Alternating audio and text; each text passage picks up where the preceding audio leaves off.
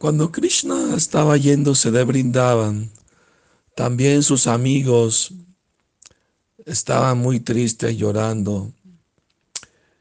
Y él les prometió que pronto, muy pronto volvería, en un día o dos regresaría. Y su amigo eh, Sridham le dijo a Krishna, Krishna, voy a subirme al árbol más alto de Brindavan y desde allí voy a esperar tu regreso en un día o dos. Y si no regresa, voy a saltar de ese árbol, abandonando mi vida. Y Krishna dijo, no, por favor, Sridham, no piense de esa manera. Si voy a regresar, ten paciencia, yo voy a volver. ¿No? Claro que Krishna finalmente sí regresó a Brindavan, y eso fue después que mató al demonio Dantavakra, que era amigo de Shishupala. Después que Krishna liberó a Shishupala, saben que Shishupala era pariente lejano de Krishna. Cuando él nació, Krishna fue a, verlo, era una tía lejana que Krishna tenía, que era su madre, y, y Shishupala nació con cuatro brazos. Recuerden que él era uno de los porteros de Vaikunta, Jai Vijay. Entonces Krishna lo cargó en sus brazos, y esa historia está en el Mahabharata, y al cargarlo en sus brazos, los dos brazos extra desaparecieron. Y una voz se escuchó del cielo que decía, este niño va a ofender a Krishna tanto que Krishna lo va a matar.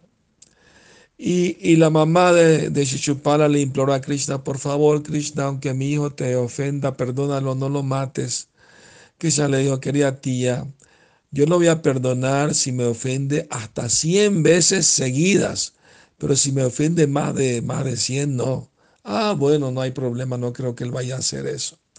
Total que cuando Shishupala estaba ofendiendo a Krishna, eh, en la reunión que tuvieron, ¿no? En todo, y, eligieron a Krishna en el Rajasuya Yagya, donde Yudhishthir Maharaj iba a ser coronado emperador, tenían que escoger la persona más importante para ser adorada primero y escogieron todo el mundo a Krishna, siendo la suprema personalidad de Dios. El único que protestó fue Shishupala y empezó a denigrar de Krishna y ofenderlo. Y los yatras ya iban a sacar su espada para cortarle la lengua por ofensor, pero Krishna los paró. Y Krishna estaba contando la ofensa. ¿Ya? 59, 87, cuando llegó a 101, ahí Krishna lanzó el Sudarshan Chakra y le cortó la cabeza y se vio el alma de Shishupala que salió del cuerpo y entró en los pies de Krishna y así alcanzó la liberación y regresó a Vaikunta porque ese era el tercer nacimiento que tenían que tomar, ¿no? Shishupala y Dantavakra. El primero fue Hiranyaksha, Hiranyakashipu, el siguiente fue Ravana y Kumbhakarna, y el último Shishupala y Dantavakra. Entonces, después de matar a Shishupala, Dantavakra, que era amigo de él, le mandó una carta a Krishna retándolo desde Mathura. Entonces Krishna fue a Mathura, peleó con Dantavakra y lo mató también, lo liberó. Y luego Krishna pensó, ya estoy cerca de Brindavan, y porque cuando estaba en Dwarka, pues siempre era eh, muy respetuoso con los mayores, sus padres, su abuelo, y les pedía permiso para ir a Brindavan, pero nunca le daban el permiso, siempre sacaban alguna excusa. No, Krishna, hay que hacer este yagya, este sacrificio, esta caridad, esto, lo otro, porque sabía que si iba a Brindavan no regresaría por el amor, el afecto tan grande que tienen sus habitantes por él.